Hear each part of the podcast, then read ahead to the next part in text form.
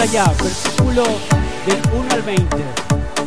Dice, vamos a leerlo tranquilos, dice, vinieron al otro lado del mar, a la región de los Gadarenos.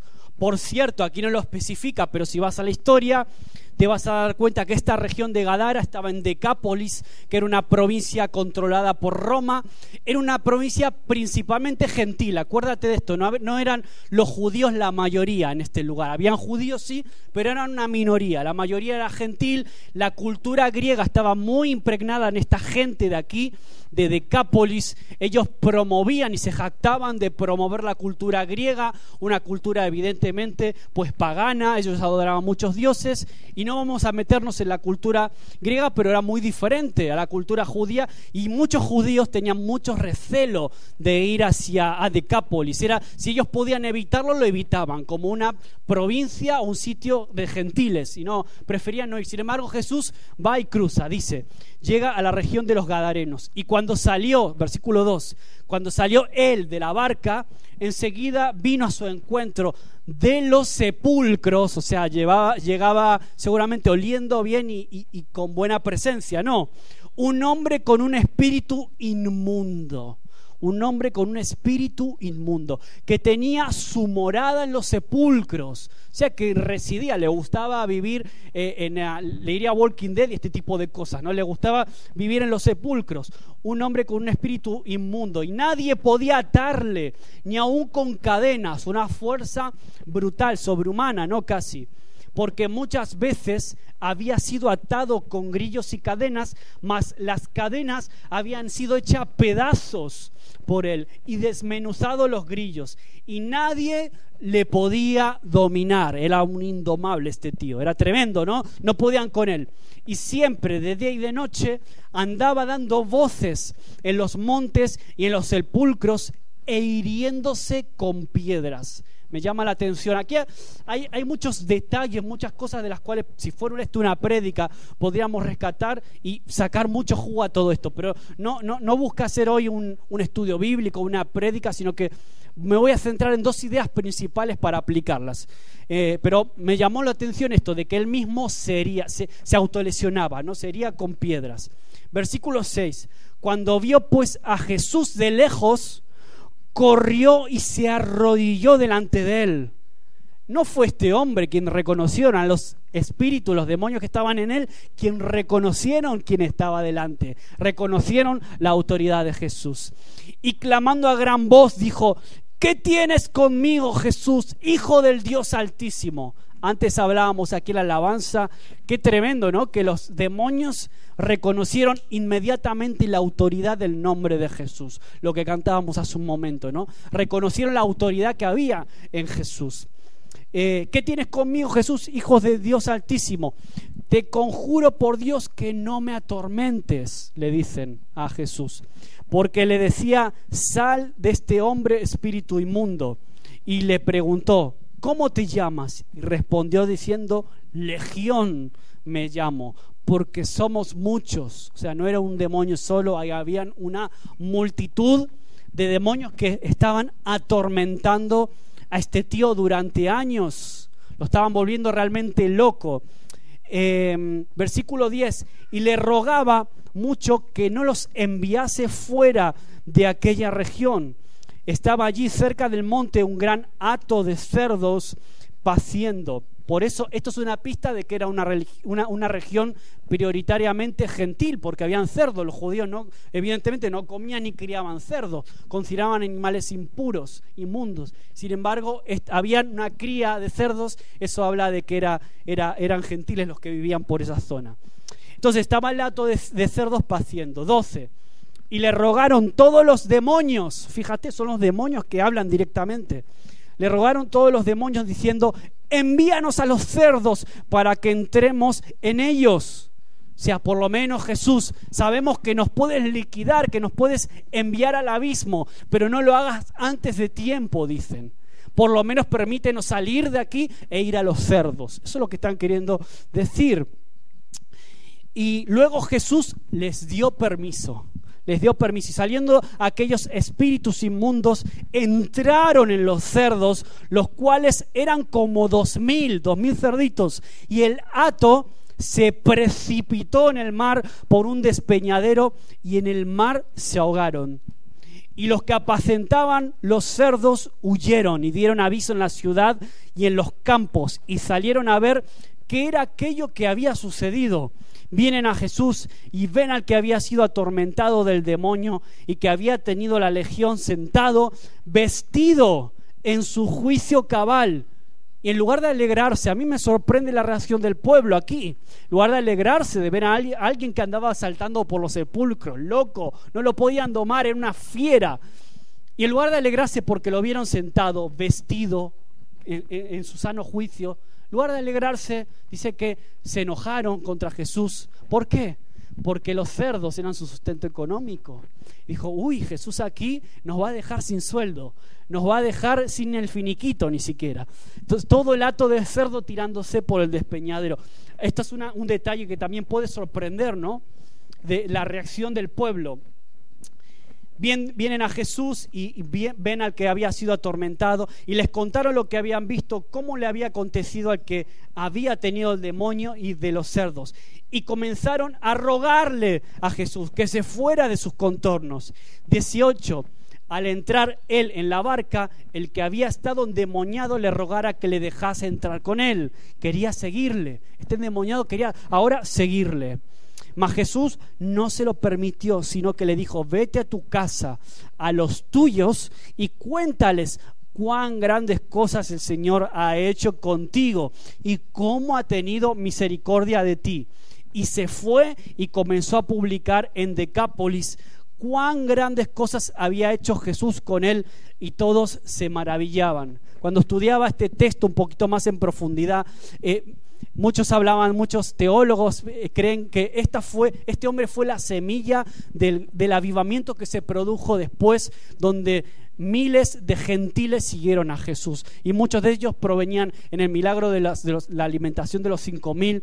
Se cree que había muchas personas que fueron fruto de este ministerio, de este gentil, de este gadareno que acabó contando cuán, cosas, cuán grandes cosas había hecho el Señor con él. Entonces, yo quiero dejarte solo dos ideas hoy, sencillito, básica. la primera idea es que todos tenemos el ministerio del Gadareno. Exactamente la orden que le dio Jesús a este Gadareno es la misma orden, el mismo desafío, la misma misión, el mismo llamado que de alguna forma Jesús te está eh, poniendo en tus manos, a ti y a mí. Te está diciendo, ve y cuenta a las personas que están cerca tuyo, a los tuyos, amigos, vecinos, compañeros, cuán grandes cosas ha hecho el Señor contigo. Es decir, tu vida es tu mejor predicación, tu mayor testimonio.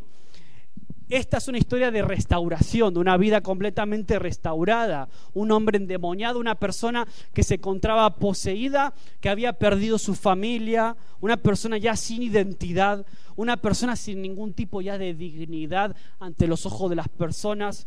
En definitiva, una persona que lo había perdido prácticamente todo. Yo no sé si alguna vez te has encontrado, hombre, no endemoniado quizás, no lo sé, pero sí en situaciones donde te quedaste eh, pensando que lo habías perdido todo, ¿no? A nivel, pueden haber diferentes tipos de pérdida, puede ser económica, de trabajo, una pérdida de un ser querido. Hay veces que nos podemos eh, llegar a identificar, es difícil identificarse con el Gadareno directamente, empatizar quizás con él, porque yo creo que ninguno de los que están aquí, no sé mm, si han estado corriendo desnudos por los sepulcros y encadenados, yo creo que no, pero sin duda yo pensaba en esto, ¿no? Más allá que tú hayas tenido una vida un poco mejor que la de este tío, la de este hombre, no sé cómo ha sido tu pasado antes de conocer a Cristo, pero la Biblia es clara y dice que antes de conocer al Señor, todos estábamos muertos en nuestros delitos y pecados. Es decir, delante de los ojos de Dios éramos como este hombre, inmundos, éramos impíos. Nos veía así el Señor. Y por eso Jesús vino un día, te abrazó, con su gracia. Y no vale que me diga, no, pero Maxi, yo tenía una buena vida, yo me portaba bien, yo, tenía una, yo no era como este hombre, yo no era así. La Biblia es clara y espiritualmente nuestro estado no era diferente al de este hombre bajo los ojos de Dios. Nuestras almas estaban tan vacías y tan prisioneras como las de este Gadareno. Pero un día Jesús nos abrazó, nos perdonó y nos restauró. Por eso todo aquel que está en Cristo es nueva criatura, todo verdadero hijo de Dios tiene este ministerio, el ministerio del Gadareno. ¿Cuál es Maxi? Pues ir y contarle a los tuyos lo que el Señor está haciendo contigo y lo que Él ha hecho contigo también en el pasado. Ese es el ministerio del Nazareno.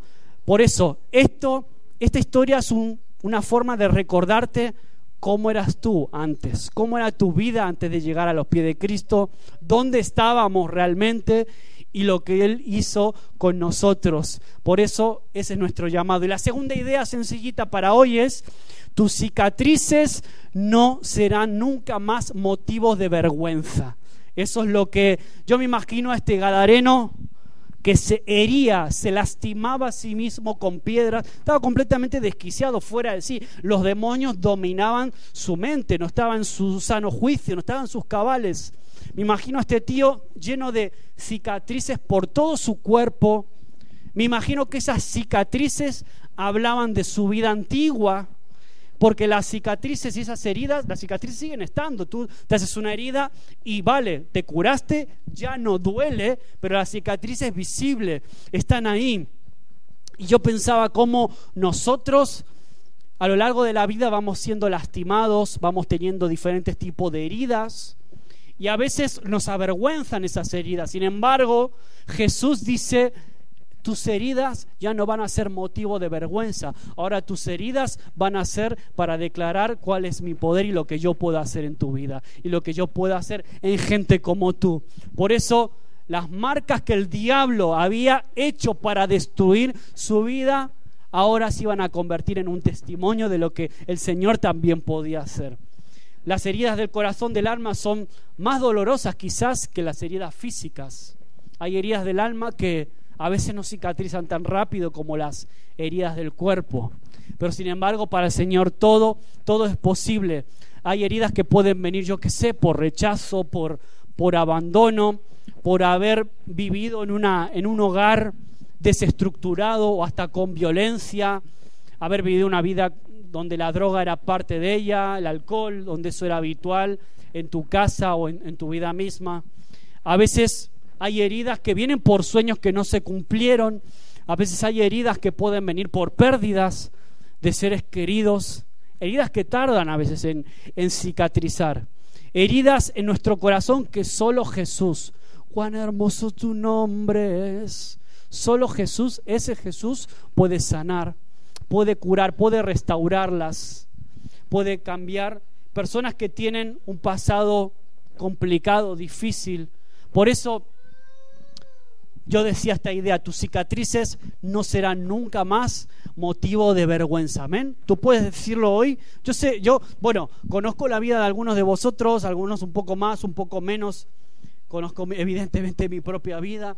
Y yo sé que hay heridas que a veces pueden provocar vergüenza.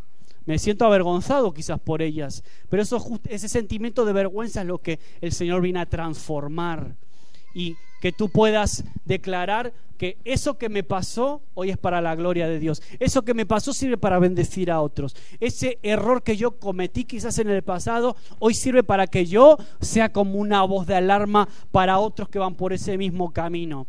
Por eso mi oración para hoy, para ti y para mí es, Señora, que las marcas de mi dolor, esas marcas que quizás hasta el enemigo provocó, o que el mundo intentó y quisieron, me, hicieron dejar tu camino, me hicieron quizás hasta a veces apartarme de ti, pues que tú lo transformes en algo hermoso para hacerme más fuerte.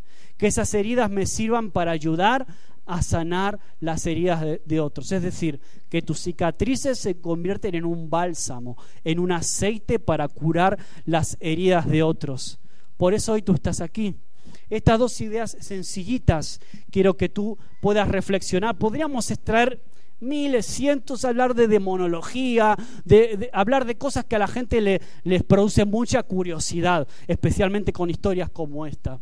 Pero creo que hay cosas que nosotros podemos aplicar aquí, ahora, hoy. El nombre de Jesús, la autoridad de Jesús, cuando declaramos su nombre, cuando oramos por otros y declaramos la autoridad y el poder de Jesús para sanar heridas emocionales y heridas del alma. Por eso, la idea principal de hoy, de esta historia que quiero dejarte ahora, que nos vamos a dividir, es el Señor es victorioso sobre Satanás y sus demonios. Esa es la idea que yo quiero que tú puedas grabar en tu corazón a fuego y que así como Él liberó a ese endemoniado de Gadara, Él está queriendo liberar a muchas personas que caminan ahí fuera, que están dando vueltas cerca a nuestro, compañeros de trabajo, personas que están Quizás no tienen una legión de demonios dentro, pero sí personas que son atormentadas en una u otra forma. Personas que están esperando que alguien ore por ellas, que les dé una palabra y que declare la autoridad del nombre de Jesús. Porque la tentación es ir al ocultismo, al tarot, a la astrología, a todo lo que el mundo te vende. Pero el Señor está poniendo aquí la verdadera cura para las heridas del alma y de las emociones. Vamos a ponernos de pie, vamos a...